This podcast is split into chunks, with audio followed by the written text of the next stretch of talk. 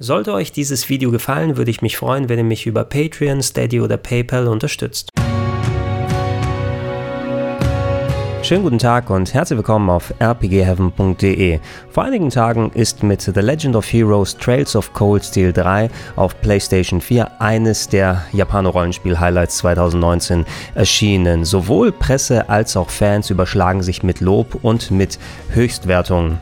Auch ich persönlich habe mich sehr gefreut und bereits etliche Stunden in Trails of Cold Steel 3 reinspielen können, denn ich persönlich bin großer Fan der Serie, habe etliche der Vorgänger gespielt und sogar in meine Top 101 der besten Rollenspiele aller Zeiten recht weit oben verfrachtet. Allerdings gibt es auch eine Frage, die ich recht häufig gestellt bekomme, wenn solch geartete Releases sind und im Speziellen jetzt bei Trails of Cold Steel 3. Sag mal Gregor, kann ich eigentlich ohne viel was von den Vorgängern zu wissen überhaupt dieses Game vernünftig zocken?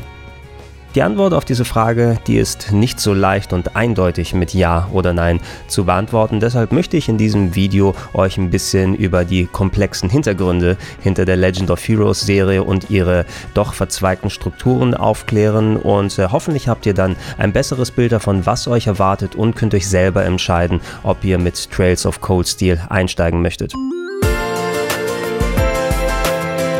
Damit wir alle auf dem gleichen Nenner starten können, lasst uns hier erstmal ein klein wenig ausholen, denn Trails of Cold Steel gehört zu einer übergreifenden Serie des japanischen Traditionsherstellers Falcom, die hierzulande natürlich auch äh, für die ebenfalls sehr weit verzweigte Ease-Serie bekannt sind und existiert bereits seit knapp 30 Jahren. Das erste Spiel mit dem Legend of Heroes Untertitel war beispielsweise noch selbst ein Ableger der in Japan sehr erfolgreichen Dragon Slayer Serie und kam im Westen auch nur auf einer einzigen Plattform in den USA heraus, nämlich dem TurboGrafx 16 CD und deswegen hatte ich es damals auch überhaupt nicht auf dem Schirm. Es wäre ein Game gewesen, was ich mir ganz gern angeguckt hätte. Meine ersten Berührungspunkte mit der Serie hatte ich erst in der Mitte der 2000er Ära, nämlich auf der PSP. Insgesamt sind drei Spiele sogar damals in den USA erschienen, unter dem Legend of Heroes Banner mit den Untertiteln Prophecy of the Moonlight Witch, A Tear of Vermilion und Song of the Ocean. Die habe ich mir alle importiert und zumindest auch mal reingespielt, aber die konnten mich irgendwie nicht so richtig catchen, weder von der Technik noch von der Spielbarkeit her und auch die Lokalisation, die war nicht unbedingt das Gelbe vom Ei. Das war aber auch halb so wild, denn diese Spiele zählen, wie ich im Nachhinein erfahren habe, zu der sogenannten Gagav Trilogy und sind storymäßig in sich abgeschlossen und haben keinen besonders großen Effekt auf die späteren Legend of Heroes Spiele. Maximal ein paar Easter Eggs gibt es zu entdecken, aber sie sind überhaupt nicht nötig, um die späteren Games zu genießen. Ab hier wird es ein bisschen komplexer und aufwendiger, denn 2011 erschien zuerst auf der PSP im Westen mit Trails in the Sky das erste Spiel, was bis heute hin storytechnisch relevant für The Legend of Heroes ist. Das war ein Spiel, was mich damals wirklich in seinen Bann gezogen hat und ich kann mich noch sehr gut daran erinnern. Ich bin damals im Urlaub gewesen und es war leider ein sehr verregneter Tag, aber zum Glück hatte ich meine PSP und Trails in the Sky dabei.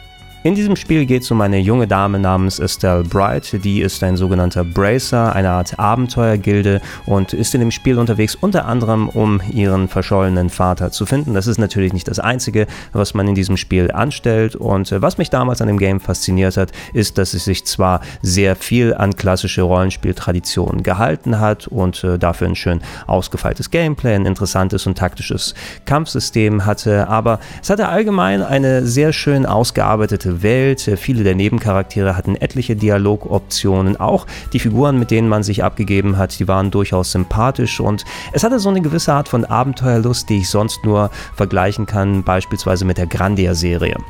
Nach dem Durchspielen von Trails in the Sky habe ich aber auch gemerkt, auch wenn ich die Story hier abgeschlossen habe, eigentlich ist es eher der Beginn von was viel Größerem. Ein bisschen vergleichbar mit der Suikoden-Serie, wo die Spiele für sich stehen können, aber dadurch, dass man nur ein kleines Land ist auf einem großen Kontinent und wo sich viele geopolitische Verwirrungen abspielen und Kriege untereinander geführt werden, natürlich da auch noch eine Geschichte ist oder mehrere Geschichten, die weitererzählt werden können.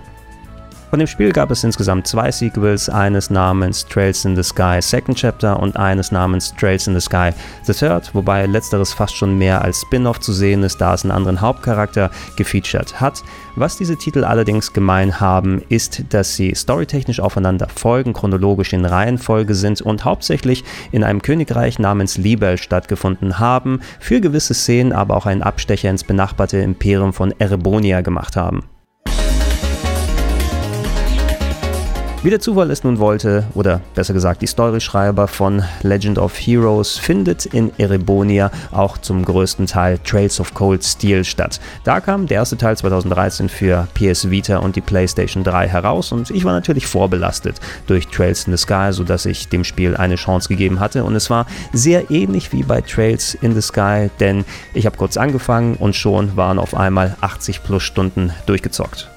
Cold Steel hat damals durch die neuen Plattformen vor allem in Sachen Grafik und Spielbarkeit etliche Updates bekommen. Gerade das Kampfsystem hat mir persönlich sehr gut gefallen und zählt in der aktuellen Japano-RPG-Generation mit zu meinen Lieblingen. Ansonsten hat man sich aber auch sehr viel vom Spirit von Trails in the Sky erhalten durch die sehr akribisch ausgearbeitete Welt, durch äh, viele NPCs mit unterschiedlichen Dialogoptionen und auch eine durchweg wieder interessante und sympathische Charakterriege, diesmal angeführt von dem jungen Nachwuchsschüler Rian Schwarzer, der zu Beginn des Spieles ganz neu bei der Thors Militärakademie anfängt. Ähm, dadurch bekommt das Spiel aber einen leicht anderen Drall, denn man merkt, dass da viel Einfluss von der Persona-Serie gewesen ist, mit quasi Schulleben, was man erleben muss, neben der eigentlichen Story, als auch einem geregelten Tagesablauf.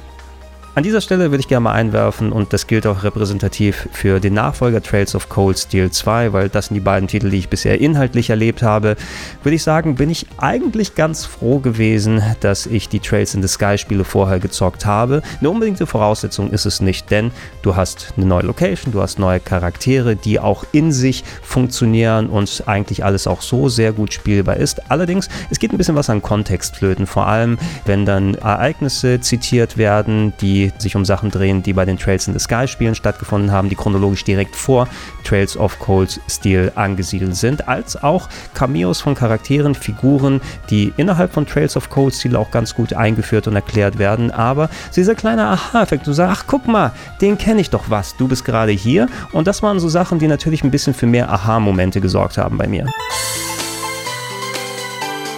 Speziell beim Spielen von Trails of Cold Steel 2 wurde mir aber nach und nach klar, dass ich da doch noch einiges an Wissenslücken habe, denn in Japan wurde zwischen Trails in the Sky und Trails of Cold Steel noch eine weitere Unterserie veröffentlicht. Angesiedelt in dem zu Erebonia benachbarten Freistaat Crossbell gab es zwei Japan-exklusive PSP-Titel, Zero no Kiseki und Ao no Kiseki. Die finden zeitlich parallel zu den Cold Steel Spielen statt, haben natürlich ihre eigene Location, ihren eigenen Cast of Characters, aber nach und nach habe ich bei Cold Steel eben gemerkt, die Ereignisse, die in Crossbell stattfinden, die haben auch eine gewisse Relevanz auf das, was in Cold Steel passiert. Und gerade im zweiten Teil ist das sogar immer mehr und mehr von Bedeutung. Auch hier würde ich nochmal einwerfen, wer die Story von Cold Steel 1 und 2 genießen möchte und die Crossbow-Spiele nicht gespielt hat, meines Erachtens ist es nicht unbedingt nötig, denn Cold Steel sorgt schon dafür, dass Charaktere entsprechend vernünftig eingeführt werden oder Ereignisse in den Kontext gesetzt werden. Aber mir wurde eben der Unterschied bewusst, dadurch, dass ich bei Trails in the Sky den Kontext hatte, wenn Figuren aufgetaucht sind und über bestimmte Ereignisse gesprochen wurden. Da konnte ich bei den Crossbow-Sachen erkennen, okay, da hätte ich mich eben gefreut, wenn um gewisse Figuren oder Ereignisse in der Geschichte geht. Und mir ist tatsächlich dieser kleine Aha-Effekt da ein wenig abgegangen. Jetzt bin ich eben dran an Trails of Cold Steel 3 und von dem, was ich bisher gespielt habe, muss ich sagen, dass Falcom es versucht hat, so gut es geht, das Spiel auch neuen Leuten vernünftig zugänglich zu machen. Zum Beispiel, wer entweder vergessen hat, was in Trails of Cold Steel 1 und 2 passiert ist oder die Games gar nicht gezockt hat, für die gibt es Recaps im Hauptmenü, wo storytechnisch nochmal alles aufgeführt wird und wichtige Ereignisse nochmal erwähnt und gezeigt werden, so dass man auf dem gleichen Nenner ist, wenn man dieses Spiel beginnt. Hier hat man sich einen kleinen Kniff erlaubt, storytechnisch, und äh, Trails of Cold Steel 1 und 2 etwas zeitlich abgesetzt von Cold Steel 3. Reen ist weiterhin der Hauptcharakter, befindet sich aber auch in einer brandneuen Situation und ist nicht direkt gleich mit allen vertrauten Figuren umgeben. Man trifft zwar wieder auf Leute, die man aus den ersten beiden Cold Steel Spielen kennt, aber die werden für Reen als auch den Spieler eben nochmal neu eingeführt. Was aber bereits in den ersten Spielstunden deutlich ist, ist, dass die Crossbell-Spiele immer weiter an Bedeutung für den Plot von Cold Steel gewonnen haben. Im Speziellen gegen Ende hin von Cold Steel 2, da hatten sie schon einigermaßen großen Einfluss darauf und man kann im Endeffekt sagen, da es ja keine direkten Sequels für die beiden Crossbell-Games gegeben hat, sind diese Storylines miteinander verwoben worden und gehen jetzt auf einem Pfad gemeinsam weiter. Was zumindest ganz gut funktioniert, ist bis hierhin, dass ähm, Rian durch seine neue Position als Außenstehender ebenfalls nicht mit den ganzen Crossbell-Figuren vertraut ist und er sie natürlich über das Spiel kennenlernen muss und wir das parallel als Spieler quasi auch machen. Nichtsdestotrotz, da gibt es etliche Momente bereits jetzt schon, wo ich es ganz nett gefunden hätte, darüber Bescheid zu wissen, was genau vorher passiert ist, wenn zwei Figuren sich unterhalten und sich untereinander komplett anders geben, als wie sie sich Rian gegenüber verhalten und dann auf bestimmte Ereignisse Bezug nehmen. Und ich habe so ein bisschen die Befürchtung, dass das immer mehr und mehr wird im Laufe des Spieles.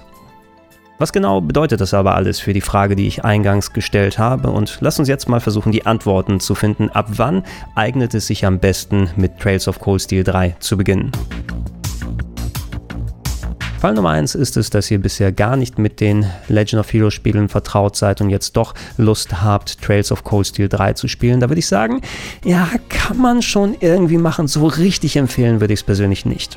Wie erwähnt, man hat sich alle Mühe gemacht, da möglichst einsteigerfreundlich zu wirken und durch die zeitliche Abtrennung kommt da fast schon wie eine Art Reboot-Gefühl zustande. Nur, man muss auch sagen, ihr kommt da mittendrin in einen schwelenden Konflikt herein, den ihr im besten Fall für hunderte von Stunden in den vergangenen beiden Spielen bereits erlebt habt, mit allen Twists und Turns und jetzt hier eben in Kapitel 3 einzusteigen, was auch noch nicht mal abgeschlossen ist, denn Trails of Cold Steel 4 ist als Abschluss bereits in Japan rausgekommen. Finde ich ein bisschen schwierig schwierig eben. Was ihr zum Glück machen könnt, ist die ersten beiden Trails of Cold Steel Spiele mittlerweile recht easy und günstig haben zu können. Da sind auch PS4 als auch PC-Versionen erschienen und äh, die PS4-Fassung ist vor allem auch technisch immer noch ganz gut anzuschauen, hat etliche Updates mitbekommen, dass ihr zum Beispiel während der Kämpfe vorspulen könnt für Leute, denen das zu lange dauert. Ein Feature, was auch hier in Trails of Cold Steel 3 reingekommen ist und zumindest in dem Fall würde ich sagen, wenn ihr bisher keine Cold Steel Spiele gezockt habt, zockt zockt bitte am besten Cold Steel 1 und 2, bevor ihr mit Teil 3 anfangt. Ich weiß, das ist ein sehr großes Zeitinvestment, aber im Endeffekt, ihr spielt die Spiele ja auch, um eine Geschichte zu erleben und da bringt es nichts, einfach mittendrin anzufangen, ohne die alten Sachen auch erlebt zu haben. Fall Nummer zwei wäre nun, dass ihr euch entschieden habt, mit der Trails of Cold Steel Serie anzufangen und da natürlich auch Teil 3 in dessen Zuge zu spielen. Solltet ihr da aber noch, um den Kontext zu haben, weiter zurückgehen und auch Trails in the Sky spielen. Rein von der Verfügbarkeit her wäre es zumindest kein Problem, an die Trails in the Sky Spiele ranzukommen. Da gibt es nämlich mittlerweile sehr, sehr gute Steam-PC-Fassungen von allen drei Spielen, die top lokalisiert wurden, die technisch einwandfrei sind und auch mit Controller spielbar. Allerdings sind sie gerade verglichen mit Cold Steel doch ziemlich oldschoolig, sind eben ursprünglich nur PSP-Spiele gewesen, die auch ähm, ja, mit simplerer Grafik und Gameplay aufwarten und auch nicht besonders viel mit Sprachausgabe am Hut haben. Meines Erachtens wie gesagt, ich bin ganz froh, dass ich die Trails in the Sky Spiele vor den ersten beiden Cold Steel Games zumindest gezockt habe, weil diese kleinen Aha-Momente, die haben mir schon einiges gegeben. Und wenn zumindest für Cold Steel 3 und 4 auf der gleichen Art weitergewandelt wird, dann würde ich fast sagen, wenn man Hardcore-RPG-Fan ist, kann man das schon machen, aber alle anderen, die können auch beruhigt nur Trails of Cold Steel spielen. Kommen wir zum Abschluss und Fall Nummer 3. Sollte man zumindest die Crossbell-Spiele beide gezockt haben, bevor man mit Trails of Cold Steel 3 weitermacht. Wie bereits erwähnt, eine offizielle Lokalisation, die hat es nicht von beiden Titeln gegeben. Die fielen leider in eine Phase, wo gar keine Legend of Heroes Spiele im Westen rausgekommen sind. Allerdings im letzten Jahr zum Aufnahmezeitpunkt dieses Videos, ähm, seitdem gibt es Fanübersetzungen für beide Games. Ich glaube, von Zero No Kiseki ist sie noch nicht ganz fertig, da ist nur eine geleakte frühe Fassung vorhanden, die entsprechend benutzt werden kann, um beispielsweise das PSP-Original zu patchen oder auch die in China veröffentlichten PC-Versionen. Ich selbst habe die Fanlokalisation noch nicht ausprobieren können und habe da so ein bisschen gemischtes dazu gehört. Äh, einerseits sollen die von der Qualität her ganz ordentlich sein, sie müssen sich aber auch mit den sehr guten offiziellen Lokalisationen der Legend of Heroes Spiele messen, die wirklich top gelungen sind in den meisten Fällen mittlerweile und äh, dass die Fanlokalisation der Crossbell Games noch eine gewisse Überarbeitung und ein paar ausgetauschte Formulierungen gebrauchen können, dass man im Großen und Ganzen sie aber auch mit der Fanübersetzung jetzt zocken kann. Was die weltumspannenden Ereignisse im Legend of Heroes Universum angeht. Da gibt es in den vergangenen Cold Steel Spielen ein Ereignis, was einem quasi vorwegnimmt, wie die Crossbell-Spiele ausgehen, zumindest wie es auf geopolitischer Ebene ausschaut. Quasi ein Spoiler. In der Hinsicht habe ich mich auch mit ein paar Leuten ausgetauscht, die die Crossbell-Spiele bereits gezockt haben und äh, die meinten, auch wenn man über diese Begebenheit Bescheid weiß, schmälert das nicht so sehr den Spaß an den Crossbell-Titeln, denn da geht es ja mehr um die Charakterisierung der Figuren, um die Beziehungen untereinander, um die kleineren Ereignisse und Twists und Turns und äh, zumindest sollte man sich dadurch nicht den Spaß an diesen Games verderben lassen. Mir selbst ist durch den Kopf gegangen, jetzt wo ich Cold Steel 3 angefangen habe, es vielleicht doch noch ähm, kurzzeitig beiseite zu packen und mir die Crossbell-Spiele zu schnappen und sie mit den Fernübersetzungen zu spielen, einfach um wieder diese Aha-Momente zu replizieren, die ich durch die Kenntnis der Trails in the Sky-Spiele bei Cold Steel hatte. Letzten Endes habe ich mich aber dazu entschieden, dadurch, dass zumindest die Möglichkeit gegeben ist, auch die Crossbell-Spiele so zu genießen, ohne das große Ganze im Blick zu haben, werde ich persönlich erstmal weiter Cold Steel 3 spielen und euch da auch äh, entsprechend Infos und meine Meinung dazu weitergeben, wenn es gegen Ende des Jahres hingeht. Ich hoffe, dass ich es bis dahin dann durch habe und später, wenn ich die Gelegenheit finde, dass ich die Crossplay-Spiele nochmal nachhole, aber das mit meinem eigenen Timing mache und nicht unter diesem Zeitdruck von wegen, oh, ich muss alle Spiele durchgezockt haben, sonst kann ich das neue gar nicht genießen. So, ich hoffe, ihr konntet euch daraus genug Informationen rausziehen, um zu entscheiden, ob Trails of Cold Steel 3 was für euch ist oder nicht ist. Wie immer auch gesagt, das ist natürlich alles eine persönliche Meinung und gerade in so einem komplexen Fall wie mit der Struktur der Legend of Heroes Spiele, da wird man viele verschiedene Antworten bekommen und da muss jeder für sich eben selbst entscheiden, in welcher Reihenfolge wird es gespielt, wird man ein paar Spieler auslassen oder nicht. Nichtsdestotrotz, bei allen Spielen, um die es hier geht, wird man eine gute Rollenspielzeit haben und da ich sie bereits in der Vergangenheit gehabt habe, freue ich mich darauf, jetzt noch mehr Zeit mit Cold Steel 3 zu verbringen. Wenn ihr mehr Videos wie das hier sehen wollt, weitere immer auf rpgheaven.de. Podcast-Version findet ihr in den Gedankensprung-Feeds als auch auf plauschangriff.de. Und falls ihr es noch nicht macht, ich würde mich freuen über eine kleine monatliche Unterstützung unter patreon.com slash rpgheaven, steadyhq.com slash rpgheaven oder direkt unter paypal.me slash Vielen Dank fürs Zuhören und bis dann.